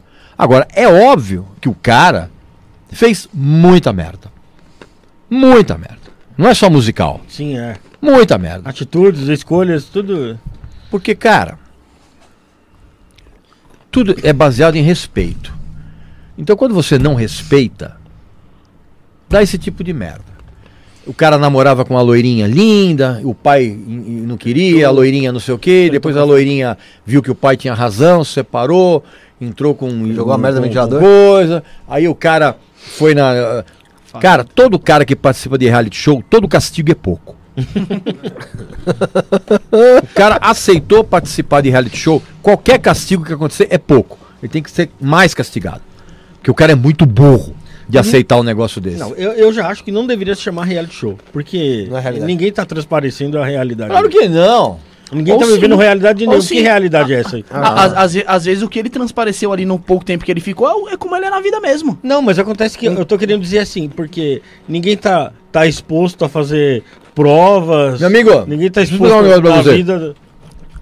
Quando você tem um cara que quer transar com uma garota bêbada e a menina fala não e o cara insiste, É porque ele é não precisa, não, não é o, o- não é o cancelamento aí, cara. É a atitude do cara que tá errada. Crime, Se né? isso vai gerar cancelamento, vai gerar processo, É o de menos. Pô, eu digo mesmo, mas na- a- ali na hora, tá errado, cara. Então, se você tivesse o respeito, cara, se você tivesse respeito, não precisava de pronomes todês. Neutros. É, todo mundo se respeitaria. Ô, Regis, nesse ponto aí que você falou, não é nem a questão dela falar não. É a questão dele sa- saber que ela tá bêbada e falar, irmão, Cara, né? ela podia ter falado sim. É, exatamente. Não se não se transa com ninguém Tá fora de si. bêbado. Ponto. Bêbado, drogado, que seja. Ponto. Tá entendendo? Fim de papo. Não tem É um negócio simples. Infelizmente, Agora, o cara. Aí, aí aparece o cara fingindo que é. Que isso desapareceu, que não sei o que, fica gravando vídeos. Que nem o, o- aquele DJ Ives lá. Ah, é. Hum. Que Que, que, que, mandou, mandou bala, mandou bala, mandou bala, mandou. Paulada, por pouco, né? Bateu na mulher, bicho. E o cara só fez vídeo se arrependendo quando faltava meia hora pra polícia entrar no apartamento. Aí o cara grava vídeo chorando. Ele se arrependeu da consequência do negócio, não se arrependeu do ato. É, exatamente. Então, então, Ele, então, na, na na verdade, o vídeo que ele fez foi meio que justificando o ato dele ali, né? Não, mas dá, dá tudo errado, bicho. Não, eu bati nela porque ela se ameaçou Não, não, não interessa, não interessa. Você bateu, né, Você bateu. Acabou. Mano, Já tá errado, bateu, tá errado. Tem mais café aí. É que nem. Oba, valeu. Queria, queria um cara bateu atrás do teu carro. É errado, velho. Ah, mas eu não sei o que. Não interessa. ontem aconteceu isso. Não interessa. Sério. Não, mas então. Não, não. não. como que você enxergou essa comoção toda aí, cara, com a morte do MC Kevin e tal? Não só pela morte, mas o cara se tornou como se fosse agora uma lenda. Muita gente fala que é eterno, que ele é lenda agora, da música e tal. Não, mas só- só débil mental fala um negócio desse. Só débil mental elege como mito alguém que morreu. A morte do, do tal do MC Kevin é na escala Padre dos Balões é nota 9,5. É uma morte estúpida. É, Padre dos Balões é a morte. né? Na que- escala, na escala, É. na, es- que é na escala, né? Você sabe da história Sim, do Padre do. Então, na escala Padre do Balões, a morte do cara foi estúpida. Trágica, né? Mas. Não, estúpida. Estúpida. Trágica é outra coisa. Trágico eu digo por conta da vida dele, que é muito novo e tal. Estúpida. E vou falar uma coisa pra vocês. Qualquer pessoa pública que é alçada à condição de mito por débeis mentais só comprova aquilo que eu tô falando, que todo fã é um idiota e que a gente vive um retardamento mental coletivo. Simples assim. Isso e é ele, é, é Kurt Cobain, é Jim Morrison, é Mamonas Assassinas. Quando você glorifica o falecido, primeiro, é sinal de que você não dava muita bola para o que o cara estava fazendo, né? E outra, hoje as pessoas glorificam artistas mortos para parecer legais. Olha, eu chorei muito com a morte do MC Kevin. blá, blá, blá, Kevin, blá, blá, chorei muito, cara. E aí põe, a pessoa grava o vídeo dela chorando. O que, que é importante? O importante não é o, o pêsame, o importante é ela mostrar para os outros que ela é sensível. Hum. Que é a mesma coisa de alguém que fica tirando biquinho, fazendo selfie de biquinho. Ou fazendo coraçãozinho com a. É a mesma coisa, cara. É exibicionismo puro. Agora, que a morte do cara foi uma estupidez. Pô. Legal, Agora, né? você assistia a entrevista do cara, bicho? Você falava, Ah, meu. ontem eu vi cinco minutos ali. Eu Cara, você falava, meu. não consegui assistir o Astro porque eu tinha o que fazer. Olha isso, olha, olha o que você tá falando, cara. Mas mudou muito, né? Mudou muito a. a- Agora, se você, dá, se você dá atenção pra esse tipo de gente, você é cúmplice, de uma certa forma. Não, mas você vê, por exemplo, você falou do Jim Morrison. Jim Morrison era um cara que tinha uma cultura muito maior, né? E teve uma morte tão estúpida quanto, né? Então, ele teoricamente ele teve um ataque cardíaco dentro da banheira. Não sei se isso é uma morte estúpida. Ah, mas não foi, não foi por, Por drogas? por droga? não, foi? não, talvez não, não se sabe. Não se sabe. Ele morreu numa época que você podia escrever qualquer coisa no atestado de óbito. Então, assim, qualquer, qualquer glorificação, qualquer mitificação de alguém que morre é uma coisa natural na nossa sociedade? É. Infelizmente, é. E é uma, uma coisa cretina? Sem sombra de dúvida. Pô, é. Ué, o que, que você achava dos Mamonas? Uma ótima banda para quem tinha idade mental de 13 anos. Eu tinha 12. Não tinha nem isso. Nem, nem sei quando. Não, mas assim, quando eu falo de idade mental, a gente adulta com a idade mental. Sim. Tan- tá. Que Tanto que, inclu- acompanhava, né? tanto que, inclusive, eu falei isso num podcast. Veio uma enxurrada de, de débeis mentais adultos, indignados, porque eu falei que o, o disco do Mamonas Assassinas era ruim. E era ruim. Era música para quem tem idade mental de 13 anos. Se você ficou incomodado com isso, é porque você tinha e ainda tem idade mental. Você disse pelas letras ou pela, pela, tudo, pela banda em si? tudo, tudo. Cara, Eu não sou sabão conhe- cracrá é, é, é música Não, pra alguém? eu, não sou, Claro que eu, não sou, eu não sou um conhecedor de música, mas eu acho que assim, que o instrumental não era tão péssimo. Não, o instrumental é. o- o- As eles, eram, eram- eles eram bons músicos? É, eram. O, o, o, o, o, o, japo- o guitarrista japonês era muito bom guitarrista. Não vou lembrar o nome dele agora. Ah, Não, Não, whatever, whatever. vou olhar agora. Eles eram bons músicos? Eram. Mas assim, nunca que ser um bom músico significou que você faz boa música. Você produziria os Mamonas Assassinos? Claro. Claro. Então você produz, pro- produziria música que você não gosta também. Era o bem. Claro. Ué, você tem que ser profissional. E se a pessoa procurou você para ser produtor, é porque você tem alguma coisa que esse artista quer.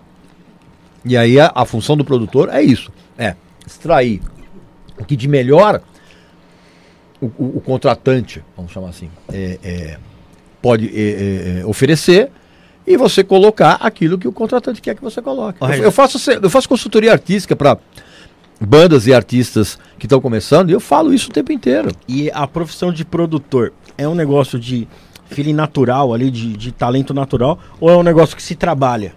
Não, você tem que ter um talento natural. É porque você muito vai, você de- pode, você pode se tornar um bom produtor estudando. Ok. Mas se você não tiver um negócio chamado ouvido e você não tiver um negócio na sua cabeça que funcione como uma mesa de som, em que você chega, puta, cara, eu, eu tô ouvindo essa música agora, eu quero, eu vou ouvir só a bateria. Cara, você mentalmente consegue isso. Eu pelo menos consigo. Então, se você tem isso, você já tem 80% do que você precisa para ser produtor. O resto é aprimoramento, é, é aprimora- aprimoramento técnico. Tem produtores, por exemplo, que manjam pra caralho de- do aspecto técnico da gravação. O cara sabe, não, vamos gravar essa guitarra aqui com, com uns, uns, uns 46 decibéis, com frequência. blá, blá. Ok, beleza, você é produtor e engenheiro de som ao mesmo tempo. Mas o bom produtor, ele não precisa saber disso. O bom produtor, ele tem um engenheiro de som que vai traduzir tecnicamente aquilo que o produtor quer. É o caso do Ricky Rubin, por exemplo. Ele não é um produtor que fala, puta, bicho, vamos, vamos pegar essa frequência aqui, vamos cortar. Não, cara. Ele tem, um, ele tem uma equipe de engenheiros de som que traduzem tecnicamente o que ele fala. Pô, ele fala. eu preciso de um timbre mais pesado, mais, eu preciso de um baixo mais gorduroso aqui. Acabou, pô. O- a, a- equipe traduz o que ele está querendo fazer e coloca. E, e esse e é o tipo de produção também, cara. Músico gosta de produtor? Porque deve ser um. Não, cara, o músico normalmente ele não gosta do produtor. Ele, ele considera o produtor como um mal necessário. Eu imagino, porque deve ser uma. Ele considera né? como um mal necessário. Porque vezes o Embora, cara tá na cabeça, não, eu. Pô, Eu achei maravilhoso. mas é por isso que muita gente passa a vida inteira ah, tendo uma carreira dentro da garagem da casa da mãe, com a parede forrada com caixa de ovo, e tendo como plateia apenas as namoradas, que ficam ali sentadinhas olhando e falam, ai, que o meu namorado toca muito. O cara passa a vida inteira ali, cara. Aí é a escolha do cara. Mas o, o- o músico normalmente ele, ele encara o produtor como um mal necessário. Ele encara o produtor como um profissional que vai colocar o cara num patamar acima. E tem muito produtor que faz Que isso. coloca mesmo, né? Coloca. Ô, claro. Regis, você tocou em algumas bandas, não foi? Sim. É, Eu toco ainda. Mas o que eu tenho aqui o nome de é, Muzak, o Subúrbio. Musa- é, então, o Muzak a gente, a gente voltou em, em 2019, a gente tá com o disco prontinho. Tá mixado, ah, claro que a gente foi pego no meio da pandemia, Sim. não vai lançar disco agora no meio da pandemia, que é o pior erro que todo mundo pode fazer. Sim. Mas sim, toquei várias bandas, cara. E como o é que é? Subúrbio, inclusive, era o embrião do Ira. Foi onde eu toquei com o Edgar Escandurra. E o Nazi. O Edgar é talentosíssimo. Talentosíssimo. Talentosíssimo. O cara que, me, o cara que me, me incentivou muito a improvisar na bateria. Hoje, por exemplo, eu posso chegar e sentar numa bateria e falar, toca aí, qualquer coisa que você tocar, eu vou atrás. E eu devo isso ao Edgar Escandurra, porque ele sempre é um é um cara que ele sempre me incentivou a, a fazer isso. Os shows do subúrbio, antes, no, no pré-ira, era sensacional. A gente tocava quatro, cinco músicas eh, eh, eh, autorais, tinha umas seis que era Pistols, The Clash, e o resto era só improviso. Bom, maravilhoso. Uma vez eu vi uma história do Edgar que era, que era legal pra caramba. Agora você vai me, me confirmar se é verdade. Por isso que todo mundo, quando me chama pra dar canja no palco, eu não arrego. Vai, não importa Não, não seja, é, não assim, é. né? Tem um monte de vídeos no, no YouTube disso, cara.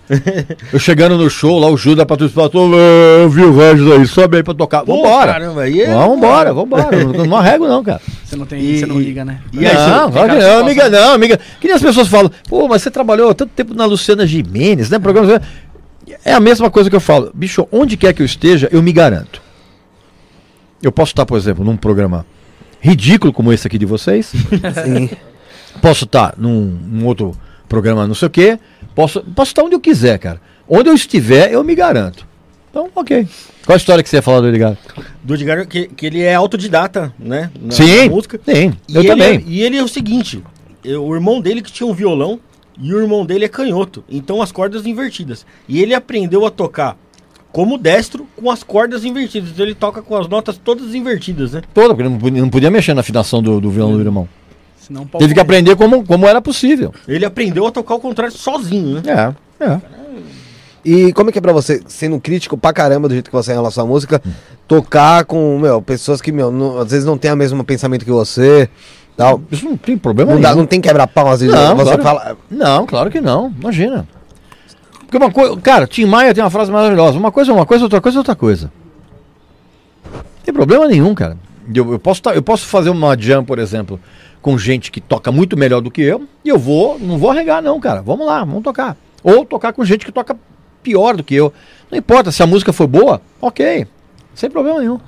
E tem gente também que é, que é bom, mas ainda não, não conseguiu desenvolver, né? Também tem muito disso, né? Não, não desenvolveu, mas dá, pra você perceber que tem um certo potencial ali na música, né? Porque pra você ser artista não basta você tocar um instrumento ou cantar bem. Se você não tem a noção empresarial, se você não vai, se você quer realmente ter uma carreira, e isso, isso eu falo nas minhas consultorias o tempo inteiro. Se você quer ter realmente uma carreira profissional, não basta você cantar bem, não basta você tocar muito, tocar muito bem o instrumento, não basta você compor músicas legais. Tá sim de gente que tem essas três características, cara, e estão até hoje tocando lá na, na, na casa, na garagem da mãe. Porque você tem que ter a noção de que quando você vai fazer uma carreira, a sua carreira é uma empresa. Tem contador? Tem. Tem que pagar imposto de renda? Tem. Tem que emitir nota? Tem. Claro. E quem não faz isso, cara, não vinga. Não adianta. Não vai, né? Não Tem vai, não vai. Ô, Regis, outra coisa. eh, tem gente que fala que o pessoal lá do Raul Gil paga pra cantar lá. Existe alguma coisa de Nunca verdade vi, nisso? nunca vi nada a respeito disso. Nunca vi nada, um, nunca vi um indício disso. Como é feita lá a seleção pro pessoal cantar lá, você sabe dizer? As pessoas mandam os vídeos do YouTube para a produção do programa. Isso para qualquer quadro. Uhum. E a produção seleciona, pô, vale a pena ter esse cara aqui. Pô, esse cara é tão ruim que vale a pena ter. Não, você bem que agora nem tanto, porque agora, como só tem jurado bonzinho, então eles não colocam mais. Mas assim, para mim são candidatos ruins. Por isso que eu não faço mais júri, porque senão eu gongava todo mundo ali. Mas assim, é, você manda o vídeo para produção. Se a produção. ah, vamos, nós vamos fazer um quadro agora, inscrições abertas para novos calouros, isso aqui. Cara, você tem que pegar o vídeo e enviar para o e-mail da produção. Se a produção selecionar você, ok. E ela vai selecionar, não porque você canta bem. A presença de palco é, é fundamental. Tem gente, por exemplo, que você vê em, em certos programas aí de, de, de, de, de, calouros, esses reality show de essas merdas aí. O cara com a presença de palco, parece que o cara tá esperando um ônibus. Paradão É ali. eu sempre falo né? sobre isso daí, cara, que isso aí é muito Cara, importante, cara. muito, mas nem o Liam. Gallagher, que, que, que- do, do- que era do ex, que subia ao palco e parecia que ele estava esperando um ônibus, se nem ele fazia tava isso. lá, né? É, se nem ele fazia isso. É... Beatles é superestimado? Não, justíssimo. O- a, a- toda a mitologia em, em cima dos Beatles é justíssima. Os caras foram geniais, bicho. Os caras em, em menos de 10 anos de carreira, os caras gravaram discos espetaculares que não vão envelhecer nunca. E aí gravaram coisas que. Não, De onde não existia Não, nada é, parecido. né? Nossa, não, cara, imagina. a, a gente vai. Nós estaremos aqui. é, é, eu não, porque eu não, eu não vou ter filhos, não quero ter filhos. Mas assim, os, os bisnetos de vocês estarão lá no ano 2090 falando, caralho, como o Sgt. Peppers é do caralho.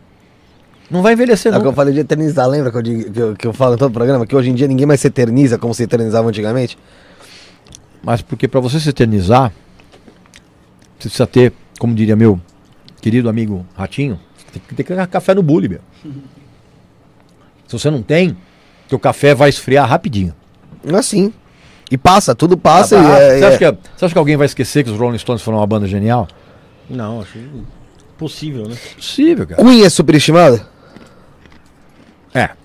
Por quê? É porque tem uma fase do Queen que é muito ruim, nos anos 80. Eles fizeram discos, eram muito bons em shows, mas os discos dos anos 80 são bem ruins, cara. E, e claro, todo mundo que glorifica só ouvia as músicas do rádio, né? Radio Gaga, não, não, não ia atrás dos discos. É assim. Nos anos 70 não, mas nos anos 80 sim.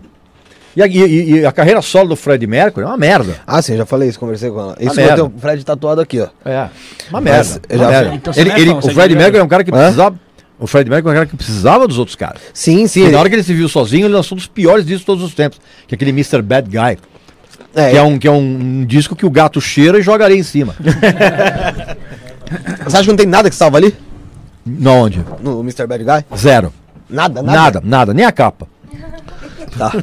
É, eu gosto, acho que de é, In My Defense. Acho que é desse, eu acho que é desse disco. Horrível. Opinião. É. É, mas o, o- Mas isso eu sempre eu falei pra ela. eu- Cara, todo mundo fala muito Fred Mercury, Fred Mercury, Fred Mercury. Eu, eu acho que era, cara, em cima do palco era foda mesmo. Só que eu falei, ele sem a banda Não, não era nada, velho. não funciona. Não era funciona. nada, não era, não era mais, sabe? Não era mesmo. Muita gente fala, ah, não sei o que. o Queen. Porra, a banda pra ele era essencial, era o que levantou ele. Assim a como, assim como pros caras. Também. A- Ali era um alinhamento de planetas que aconteceu, inclusive, de uma maneira meio eh, eh, não tão eh, espontânea. Foi uma coisa que o John Deacon não, não foi o primeiro baixista do Queen. Mas teve ali um alinhamento de planetas que é um negócio que é muito raro de acontecer e que perdura. Você vê o YouTube, por exemplo, os caras é a mesma formação, mesma formação, desde né? 1978. E o tio é bom? É bom. É bom.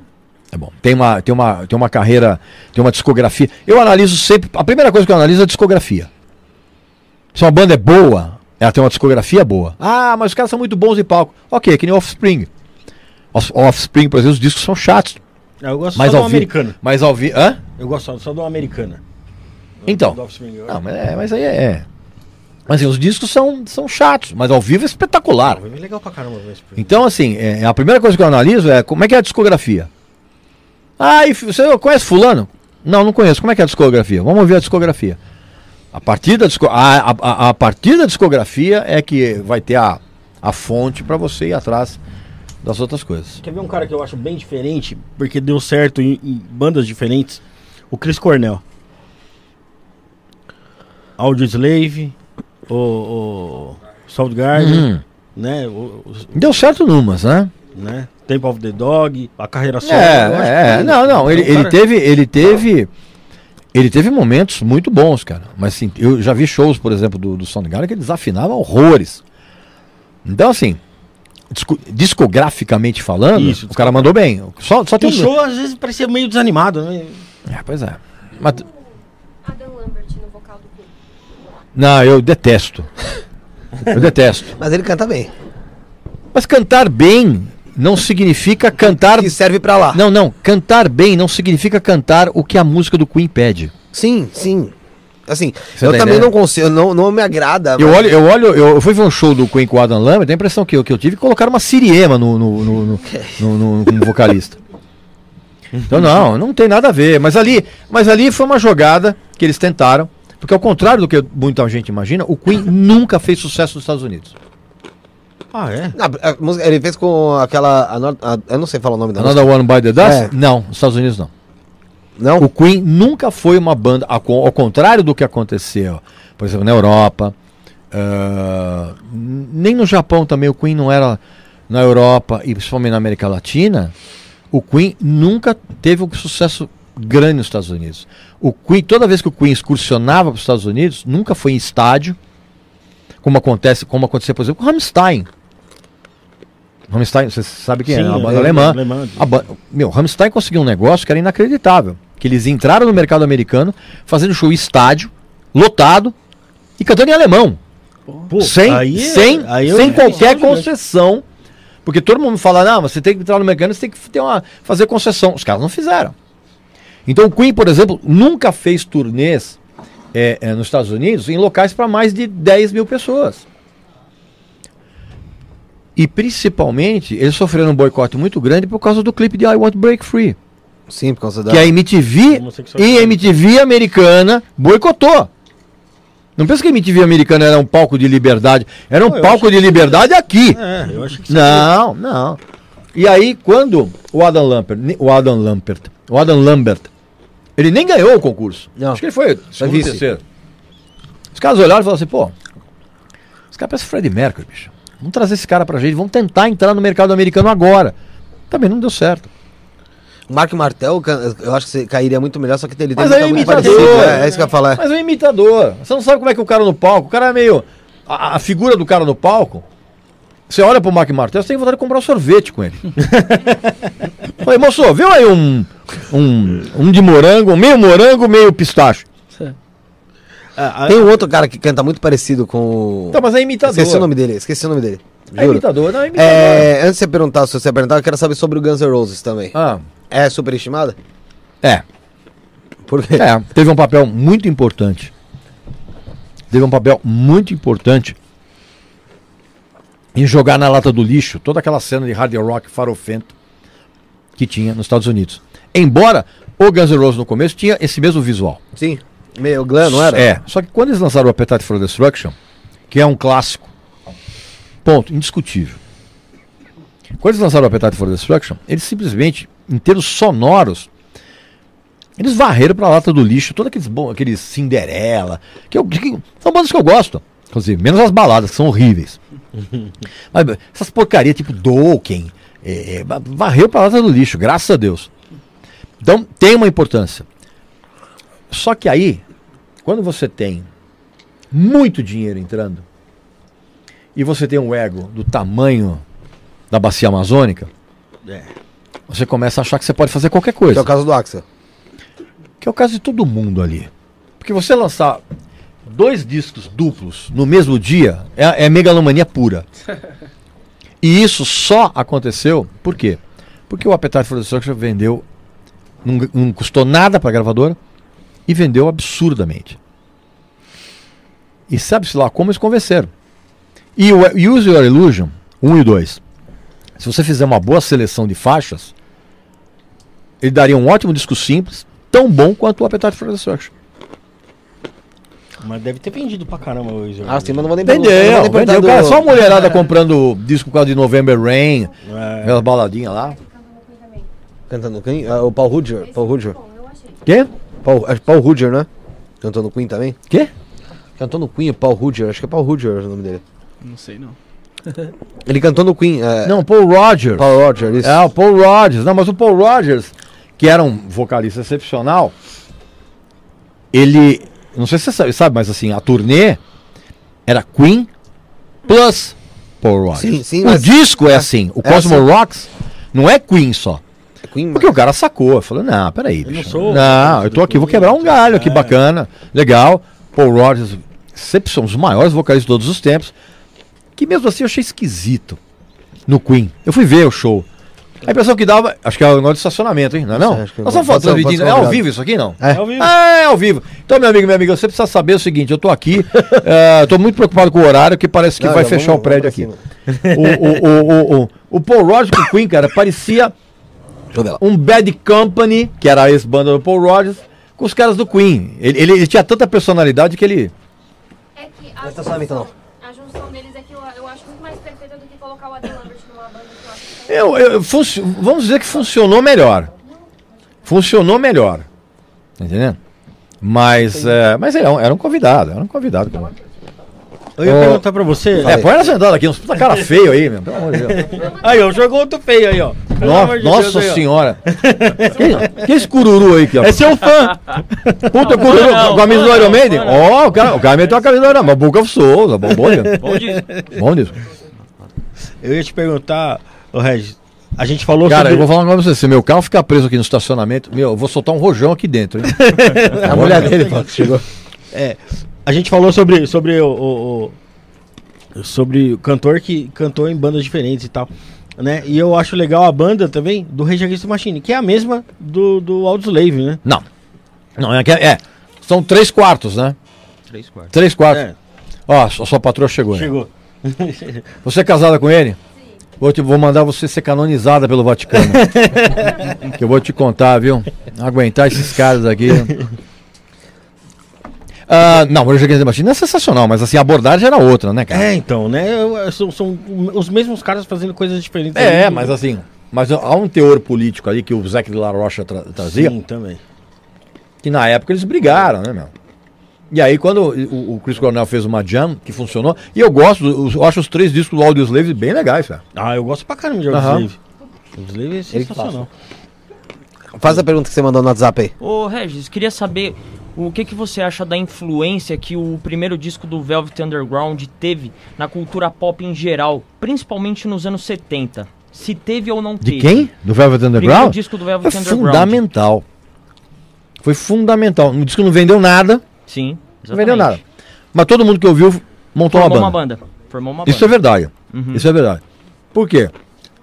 Eu, particularmente, eu gosto do disco. Sim. Mas ele seguia um padrão sonoro totalmente distante do que era tocar bem naquela época. Sim.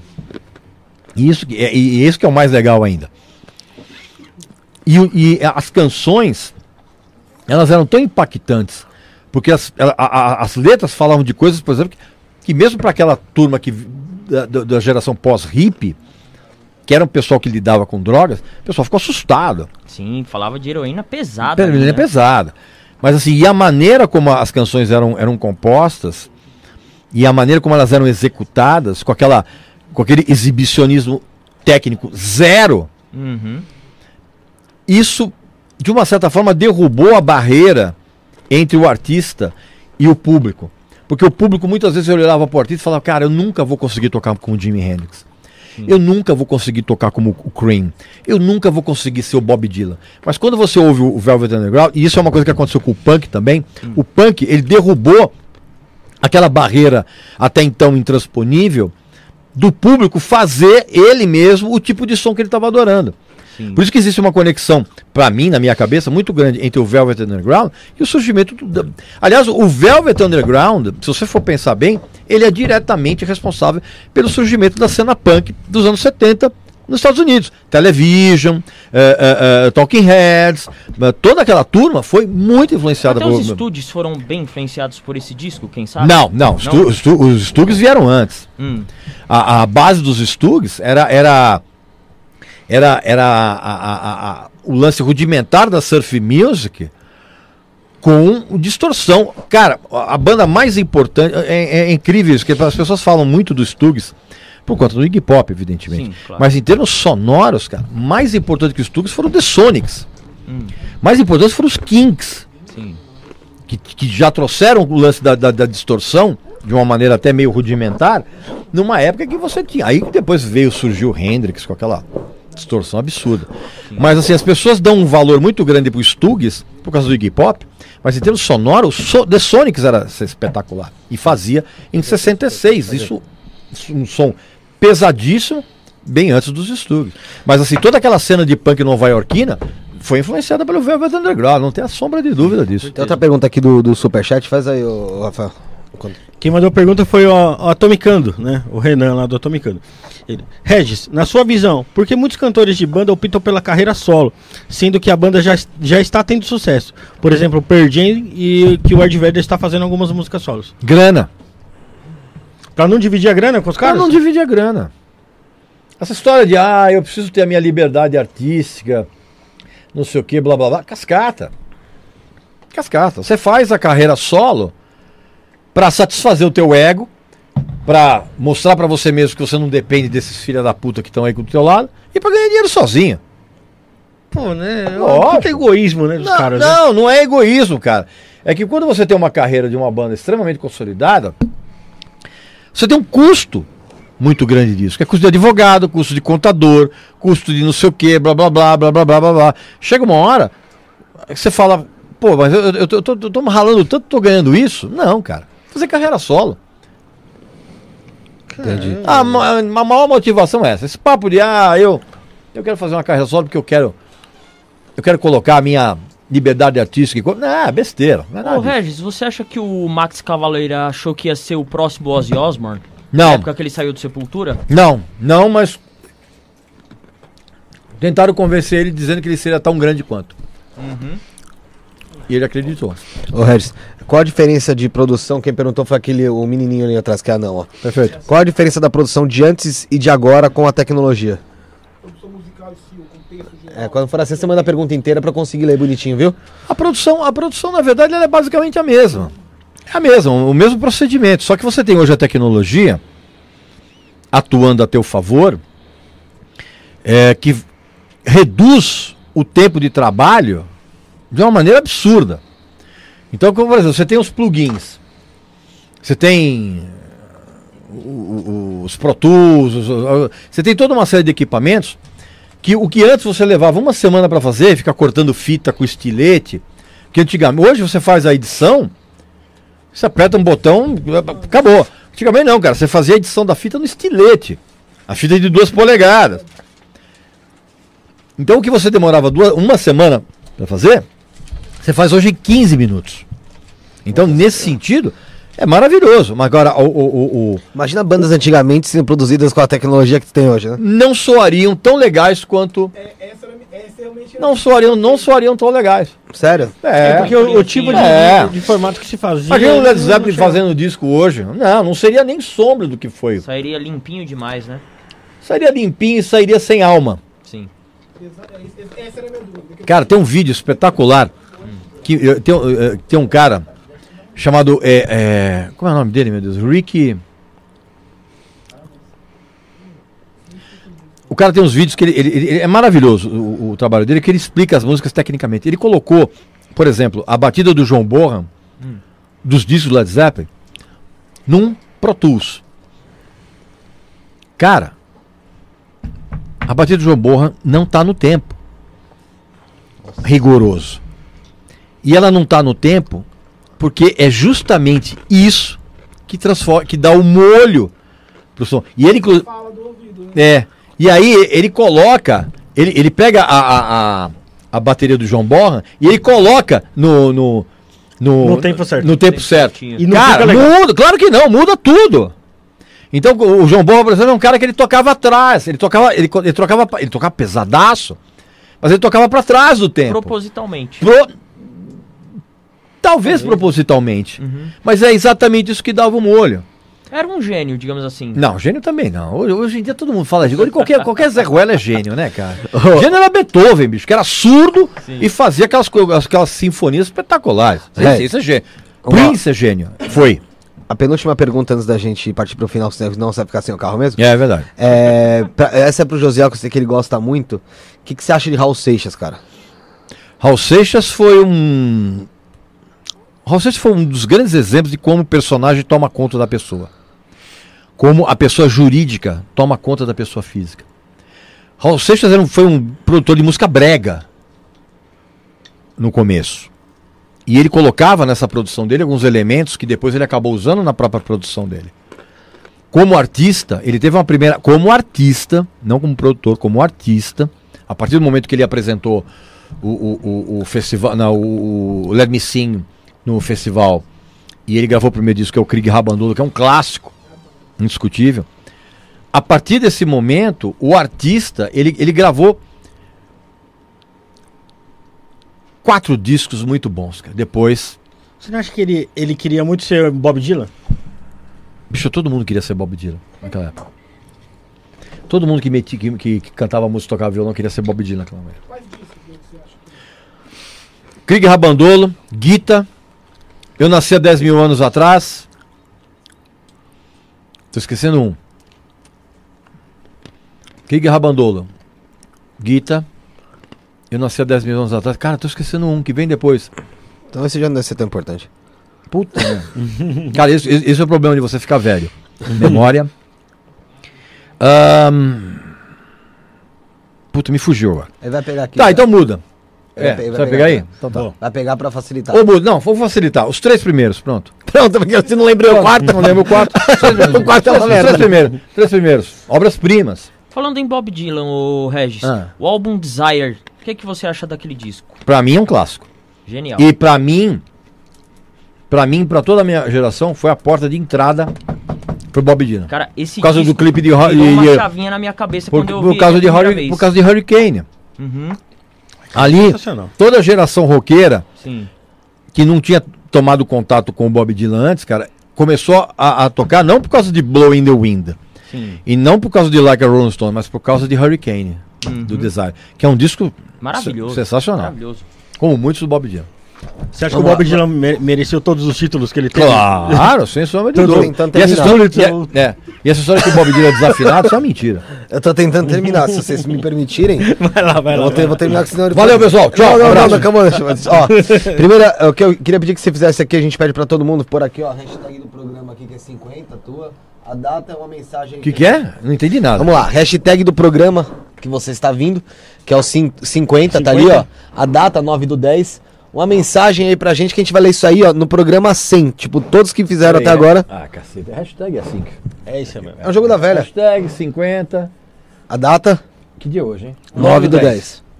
9 do 10. A mensagem que você vai deixar, você não precisa ler. Só deixa a mensagem aí que a gente vai ler no programa 100. Beleza. Aí você deixa uma mensagem aí e assina embaixo pra gente aqui.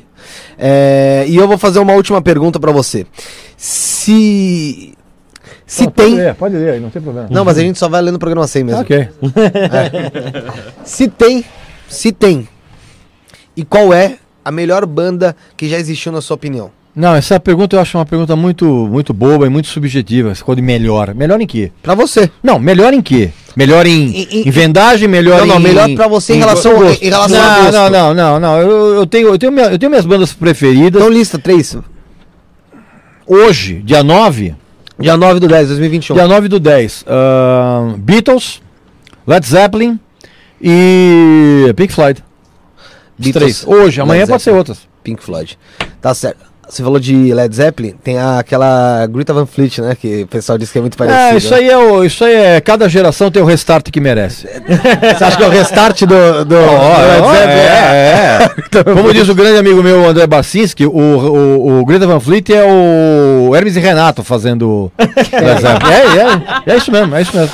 Agradecer você, Regis, por ter participado. Valeu. A todo mundo que esteve aqui. A gente vai estar de volta às 7 horas da noite com o Diego, o Diego, ó, é o Felipe, Mr. Pet, lá adestrador, vai estar aqui conosco para conversar também hoje. Então fique ligado que ainda tem mais um programa hoje aqui, tá certo? Obrigado, valeu.